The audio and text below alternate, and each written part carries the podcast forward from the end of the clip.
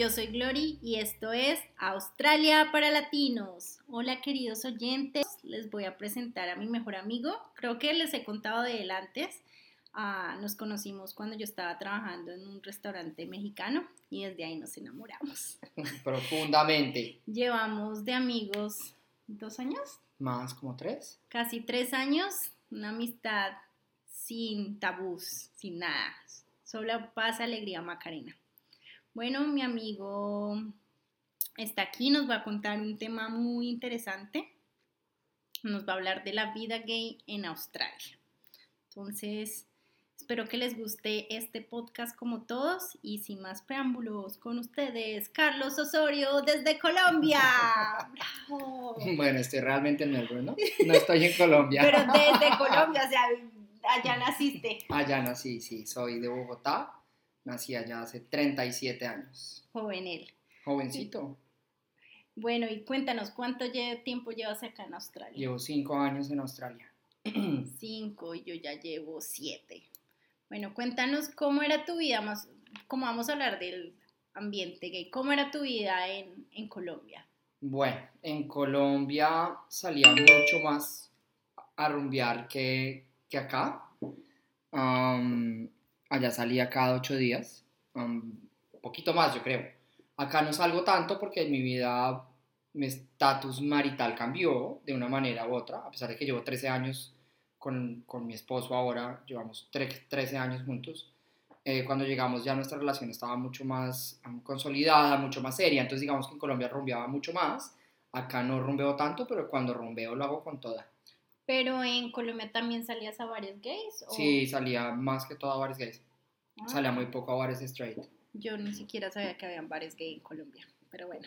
pues de lo que te estás perdiendo. Bueno, y cuéntanos, ¿es mucha la diferencia en tu diario vivir entre Colombia y el haberte mudado acá a Australia? Total, 100%. De hecho, mm, yo recuerdo que con mi esposo, cuando estábamos en Colombia, siempre decíamos como, oiga, nosotros no nos gusta cogernos la mano. Y como que no nos importaba no cogernos la mano. Y cuando llegamos a Australia, eh, algún día íbamos caminando, creo que por Collingwood, porque nos encanta Collingwood, que es más o menos como la parte gay, la- el área gay de Melbourne. En un momento como que estábamos caminando con la mano cogida y dijimos como miércoles, nos gusta cogernos la mano. Y como que eso fue un punto de partida para nosotros estar mucho más cómodos ante la sociedad en Melbourne, eh, pues siendo gays y siendo nosotros. Y digamos, cuando tú tomaste la decisión de venir a Australia, ¿tú, ah, ¿tú algún como de base fue porque nosotros tenemos muchos tabús en Colombia con la sociedad gay? Digamos que por, no fue la razón específica por la cual nos movimos, pero sí claramente fue uno de los motivos que ayudó a tomar la decisión de venirnos. Yo en mi familia, mi familia es muy abierta, como que no hubo mucho inconveniente cuando yo salí del closet, pero la familia de mi esposo es muy conservadora, además porque son educadores, entonces como que el tema es un poquito más conservador y para él sí fue un- una, una parte importante para tomar la decisión para venirse para Australia. Ah, vea, pues. Bueno, y cuéntanos de tu matrimonio, porque decidieron casarse, cuánto tiempo llevan y todo. Yo, le estuve en el matrimonio. De- sí, sí, a ver, yo le propuse matrimonio hace muchos años, hace como unos seis años le propuse matrimonio, pero pues yo le llevo siete años a mi esposo. Él era muy chiquito cuando yo le propuse matrimonio, a pesar de que me dijo que sí, pues como que nunca se pudo hacer realidad. Pero ya estando en Australia y cuando llegamos a Australia, eh, la ley cambió y fue, aprobaron el matrimonio igualitario. Entonces, digamos que yo insistí un montón para podernos casar y tú me ayudaste un montón um, tratando de convencer a Germán para casarnos. Hasta que él un día dijo, bueno, está bien, casémonos. Y nada, decidimos la fecha y nos casamos. Y pues tú estuviste en ese día que fue maravilloso. pues, Pero la ley cambió como en abril y te casaste en junio. Fue No, la ley rápido, cambió en enero. La ley, Ah. la, la ley pasó en enero y nosotros nos casamos en junio. Eh, que además fue una sorpresa para nosotros, porque en Colombia muchos años atrás ya estaba aprobado el matrimonio igualitario, en Australia no. Digamos que Australia, pues a pesar de ser un país del primer mundo, eh, en muchos temas, incluido el tema de la homosexualidad, sigue siendo un tabú. A pesar de que son mucho más abiertos mentalmente que los latinoamericanos, digamos.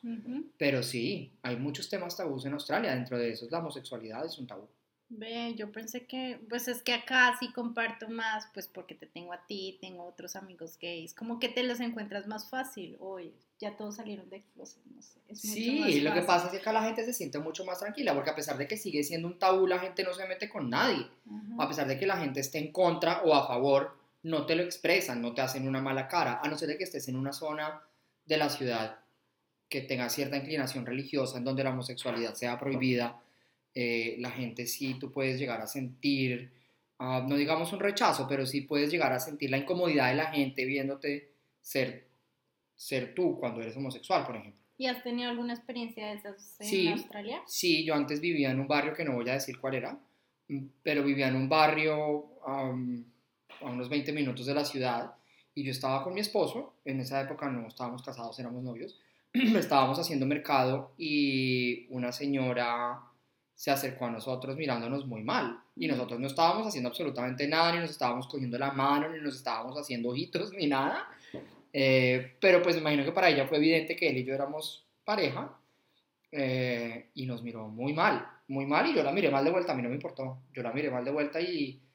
y le di un beso a mi esposo, a mi novio en ese entonces y la señora se escandalizó mal, pero no me importó, este es un país libre y acá uno puede hacer lo que se le dé la gana. ¿Y qué hizo la señora? ¿Se fue? ¿Te miró? Se dio media vuelta y se fue. Wow. Una señora que además no era señora, ¿no? Yo pienso que era más joven que yo. Oh, imagínate. O sea, yo pienso que era más joven que yo. Bueno, ahora cuéntanos cuáles son tus recomendaciones para todos nuestros amigos gays o lesbianas, de dónde salir a rumbear en Melbourne. Bueno, Melbourne ah, no es tan grande como Sydney en el tema de la rumba gay, pero digamos que hay cuatro lugares que a mí me gusta, me gusta ir. Digamos que tres me encantan, uno voy porque es como el lugar más trendy en Melbourne. El que más me gusta se llama Circuit y queda en um, Smith Street en Collingwood. Re bueno, sí, yo también fui buena es la campeón, rumba, ¿no? es muy chévere. Eh, y en el segundo piso de ese bar hay como un tema de drag queens y es súper chévere, es súper divertido. Ese es el que más me gusta. El otro que me gusta un montón es The Peel, que es el primer bar gay que hubo en Melbourne, es como una institución en Melbourne. Sí, ese también fui a... En mi primera rumba en Australia fue allá. ¿Sí? ¿Te- ¿La pasaste bueno? La pasé muy buena y me emborraché, fue, no, fue una locura. sí, ese lugar es chévere. A mí me gusta mucho. Digamos que el, um, la gente que va es un poquito con más años, es decir, no son veinteañeros, es gente en- entre los 35 a 45, digamos, de Peel. Que digamos que eso es lo que me gusta, porque ponen música ochentera. Y a mí me encanta Madonna, me encanta Cher, me encanta... um, me encanta la música de los 80, entonces digamos que ese bar me gusta mucho por eso. Y el que dijiste primero es para... Es, ponen de todo, ah, ponen de todo. Pero son más jovencitos los Son más jóvenes, sí, más como entre los 25 y los 35, 40. Hay otro que se llama Puff Duff, que queda en Chapel Street, que ese es como el más trendy que hay. Um, no me gusta mucho porque la, digamos que el crowd que vaya son jovencitos, muchachitos, pues muy chiquitos para mí. Y como que la rumba es diferente, o sea, es como para gente entre los 18 y los 25, 28 años. Pero la música, la gente que le gusta la electrónica, pues está muy bueno, está muy chévere. Y el otro bar que les digo que me parece campeón es el que queda justo encima de Circuit y se llama Molly's Bar y es un sitio de drag queens. Y todo el tiempo hay shows de drags. um, los miércoles pasan um, RuPaul, lo ponen en una pantalla gigante y está lleno de gente viendo RuPaul. Es un sitio súper chévere, me parece súper divertido. Además, como que el, el lugar se ha vuelto más gay friendly, eh, más que solamente gay. Entonces tú ves mucha gente straight, porque es un tema, es un espectáculo. Es decir, tú vas y hay un escenario, hay como tres salidas Wow. de diferentes drags. Es campeón. Es muy chévere, me gusta ¿Y mucho. la eso. rumba en estos bares es todos los días o es como de jueves a domingo? Como... No, no, en Molly's Bar, donde les cuento que es el tema de los drag queens, creo que hay eventos desde el martes hasta el domingo. O sea, pueden ir a cualquier momento. ah, y está súper chévere. Ah, Circuit, creo que lo abren desde el miércoles, pero no estoy seguro. La verdad es que no rumbeo tanto porque es que me demasiado. Um, The Peel es desde el viernes y la rumba ya es tarde. La rumba ya no es como en Circuit que empieza como a las 10. La rumba en The Peel empieza como a las 11 y media, 12 porque va hasta las 7 de la mañana. Ah, ok. Dato muy interesante. Y Puff Doof sí empieza como a las 9 y a las 2 de la mañana pues ya todo el mundo está absolutamente borracho y ya todo el mundo está yéndose para la casa. Y solo son así de rumbas, no hay como un pub o algo así. Pues lo que pasa es que en Melbourne no hay como una zona gay donde haya como tiendas gays, pub gay, pharmacy gay. No. Eso sí lo hay en algún lado. En Sydney. Ah. Se llama Oxford Street. Allá sí hay tienda de ropa gay, farmacia gay, librería gay. Son como tres o cuatro cuadras de solo cosas gays. Wow. Digamos que la zona gay en Melbourne es Collingwood, Collingwood digámoslo de alguna manera, pero no es, no es específicamente una zona gay. Entonces, como que en cualquier parte en Collingwood tú puedes ir y vas a encontrar muchísima gente gay. Sí. En general en Melbourne. Melbourne es súper abierto al tema gay. Um, Pero entonces Sí. en Sydney sí es mejor. en Sydney la rumba es campeona. Y el ambiente gay es salvaje, es mucho más chévere que acá. ¿Y qué tal Brisbane? ¿Tú ya estuviste allá? Estuve en Brisbane, hay dos bares, solo hay dos bares. Uno es, ne, ne, como buen, ne, Como no hay más, entonces vamos sí, vámonos para allá. Y hay otro que es medio dark, no me acuerdo de las calles, pero él me parece más chévere el dark. A mí la rumba así como medio morronguita, así como tú morronguitas, no. Ajá, a mí no me gusta lo todos saben cómo soy yo. Oye, y entonces para vivir, ¿tú qué le recomiendas a nuestros amigos gays o que vivir aquí o en Sydney o da lo mismo? No, es decir, si lo que quieren es vivir la experiencia full on gay, váyase para Sydney.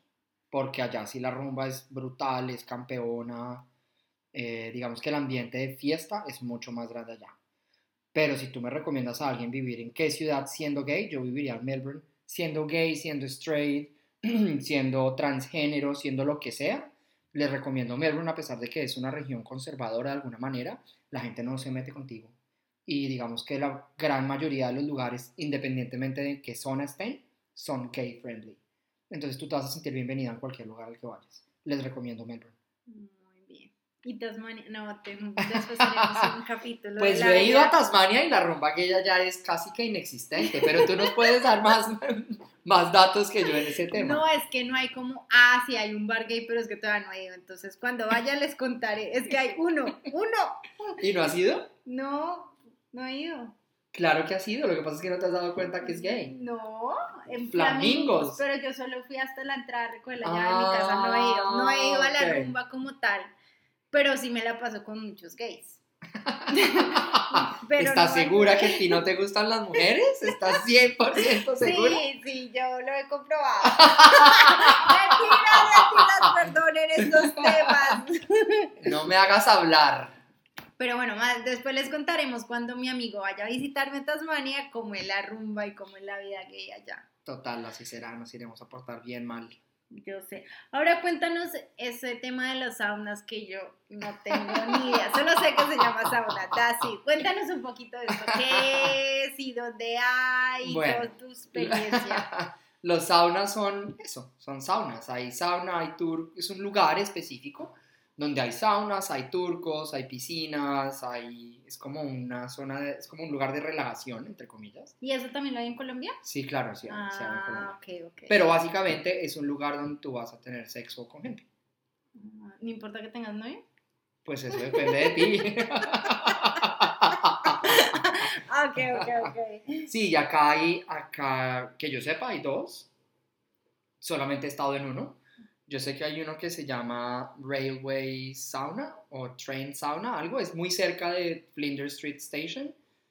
Um, pero tengo entendido que la gente que va a ese es un poquito mayor. Nunca he ido.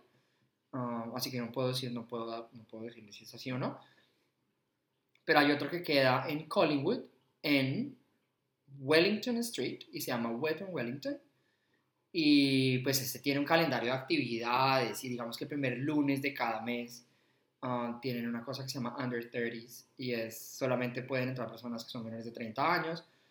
Pero digamos que en general, O sea, Paila, no pudiste entrar. no, nunca pude ir. nunca pude ir. Qué pesar. Pero sí, no, básicamente tú vas allá y no sé si habrá gente que realmente vaya única y exclusivamente a meterse al sauna, Pero pues hay sauna, hay turco, hay piscina, hay cabinas con camas donde puedes ir a tener sexo. Pe- estamos en Australia, además todo está como muy regulado y como que no hay Sí, riesgo sí. mayor. Igual uno tiene que cuidarse. Eh, uno tiene que ser consciente de 150 mil enfermedades que hay ahí. También tenemos que saber y leer que mm, acerca de los estigmas de las enfermedades de transmisión sexual, que hay muchas que son estigmáticas y, y la vida es mucho más sencilla de lo que parece. Antes de despedirnos y cerrar este hermoso podcast interesante, como siempre, quiero que nos cuentes, recién, pues tú llegaste con tu pareja, pero hay mucha gente que llegará sola, conocer gente. ¿Tú qué les recomiendas para que puedan hacer nuevos amigos, aparte de salir de rumba? Pues a ver, hay muchas aplicaciones ahora para hacer amigos, no solo para tener sexo, ¿cierto, Glory? Que eso es para tener amigos. Oye, respetemos. para tener respetemos. amigos. También se pueden hacer amigos en esas aplicaciones.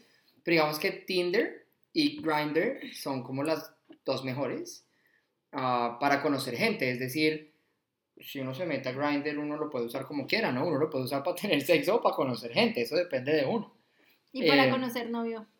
Para conocer novio, yo usaría Tinder más que Grindr. Ah, mira. Yo creo que pues. Grindr es más, es más directo para tener sexo. En Tinder uno habla más, uno como, como que la conversación es más de hola, ¿cómo estás? En vez de, oiga, ¿dónde está? ¿Quiere tener sexo? Pero digamos que Grindr y Tinder son dos aplicaciones buenas para conocer gente. Y hay otra aplicación que se llama Scruff, que esa Scruff es como para osos. No sé si sepas qué son osos, pero No, no bueno. Osos son, eh, son- no sé si llamarlo una tribu urbana o qué será, pero ah, osos es como una, un, un grupo de personas que generalmente son grandes y peludos. y hay gente que se siente atraída por la gente voluminosa y peluda. Entonces esa, esa aplicación que se llama Scruff es para conseguir gente así. Y hay otra que se llama Hornet, que el simbolito es como un conejito. Um, en esa también es muy parecida a Grindr, es como una mezcla entre Tinder y Grindr. Mm, No son tan grandes como esas dos, pero también podrían usar Hornet, que es para gente gay, claramente. No sé muy bien cuál usarán eh, las mujeres gays, mm, pero conozco una mujer que es bisexual y sé que se mete mucho a Tinder para conseguir amigas gays. Mm, Sí, les recomiendo Grindr y Tinder.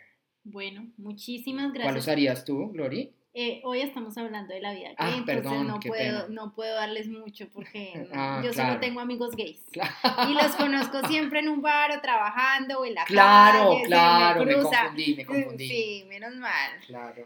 Bueno, espero que les haya gustado este podcast que ha sido un tema diferente. No sé si nos quieras decir algo más antes de que cerremos el capítulo. Nada, que estoy muy contento de haber grabado esto contigo, que estoy muy contento que estés eh, logrando llegar a tanta gente, que tanta gente te esté oyendo y esté siguiendo lo que tienes para contar. Eh, nada, como siempre te digo, estoy orgulloso de ti. Ay, gracias. Gracias a todos por oírnos. Recuerden que síganos escribiendo si quieren que, les, que hablemos de algún tema específico. Am, entre ocho días otra vez estaré con Mariana. Hoy le dimos un descanso.